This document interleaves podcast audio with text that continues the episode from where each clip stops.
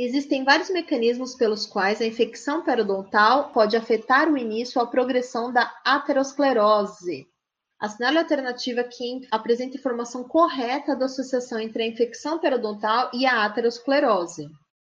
A bacteremia de baixo grau gerada pela doença periodontal pode iniciar respostas do hospedeiro que alteram a coagulabilidade, a integridade das paredes endoteliais e vascular e a função das plaquetas, resultando em alterações aterogênicas? Então, a primeira está certa, depois a gente lê novamente.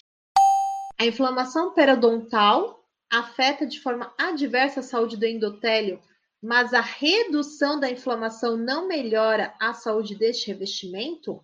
A B está errada, porque fala que a redução da inflamação não melhora. Sim, melhora. Como nós vimos, a infecção da bacteremia, no caso da doença periodontal, ela causa algumas alterações nas paredes dos vasos. Tudo bem? Também, tá? Lá afeta a integridade das paredes endoteliais da plaqueta. Porém, porém, se você melhora, consequentemente, você também melhora a questão do revestimento, ok? Se você tem algo que piora uma condição, se você melhora, obviamente vai melhorar a outra, tá? Então, a inflamação, se for reduzida, vai melhorar a saúde do revestimento, não vai piorar, tá? Há evidências de que os patógenos periodontais se disseminam na cavidade oral para vasculatura sistêmica.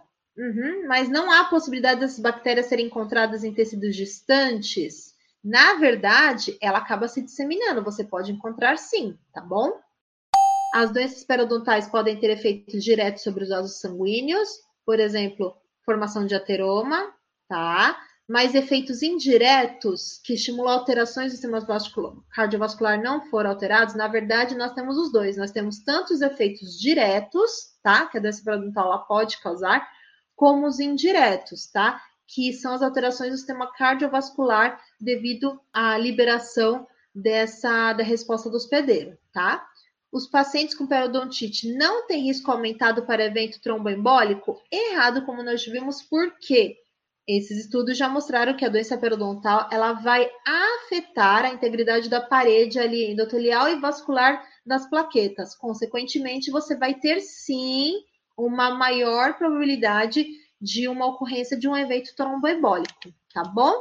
Por isso que a então está correta. A bacteremia de baixo grau gerada pela doença periodontal pode iniciar as respostas do hospedeiro que vão alterar o estado de coagulação, a integridade da parede endotelial e vascular e a função das plaquetas, tá? Resultando em alterações, portanto, aterogênicas, ok?